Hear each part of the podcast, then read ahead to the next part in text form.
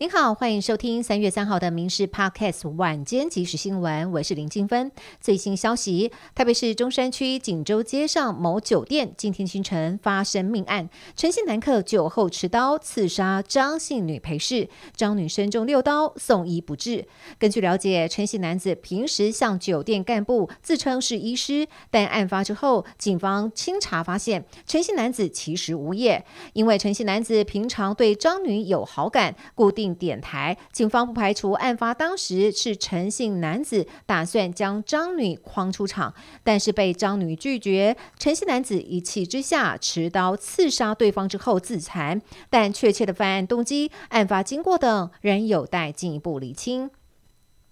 全动法拟修法引发讨论。行政院长陈建仁今天表示，检讨过程中外界有一些误会，但绝对没有要学生上战场做武器，也没有新闻前置问题，并且强调修法预告十四天后就会请国防部下架。等各界意见整合之后才会提出。这位部长潘文忠也表示，教育部今天已经行文给各县市政府，请各县市转知辖内学校停止填报相关资讯，名册就留在学校备查。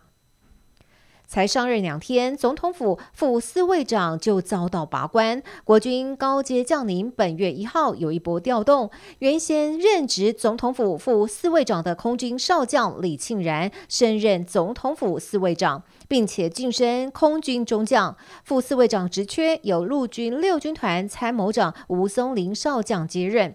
但传出上任两天就被罢官。陆军司令部今天证实，吴松林在二零二零年已有未依规定使用公务车等情况，因此建请先行注销调任总统府副侍卫长命令获准，先暂调陆军司令部委员。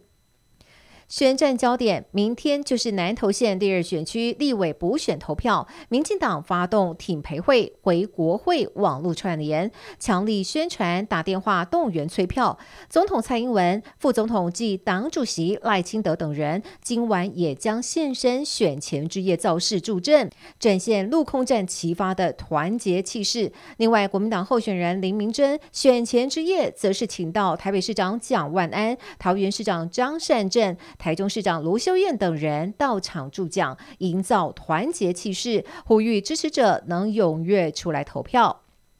美国宣布售台数百枚 F 十六飞弹等军火弹药，金额大约六点一九亿美元。行政部门已经通知国会。对此，中国外交部发言人毛宁在昨天回应指出，此举严重损害中美关系和台海和平稳定，中方一贯坚决反对。而白宫则回应，最新军售坚守美国在台湾关系法下的对台责任，而美方也再度警告中国，不要为恶国。攻击乌克兰提供武器，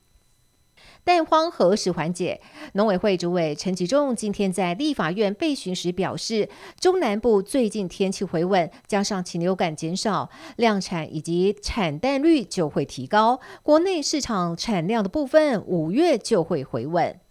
我国日前一次爆出两例猴痘本土疫情，且感染源不明。疾管署昨天召开专家会议，讨论猴痘疫苗接种和药物治疗。今天说明疫苗建议接种对象，除了原因的正痘病毒属实验室操作人员外，还包括与确诊猴痘个案曾有任何形式性接触的高风险接触者，以及近六个月内曾有高风险性行为者。清明节连假总共五天，高速公路局为鼓励民众提前扫墓、分散廉价国道车流，清明节连假前两周休，三月十八号、十九号及二十六号采单一费率在七折收费。另清明节前一周六，三月二十五号为步行上班日，隔日三月二十六号不实施国五北向高承载管制，呼吁用路人可多加利用。以上新闻由民事新闻部制作，感谢您的收听。更多新闻内容，请锁定民事新闻官方网站。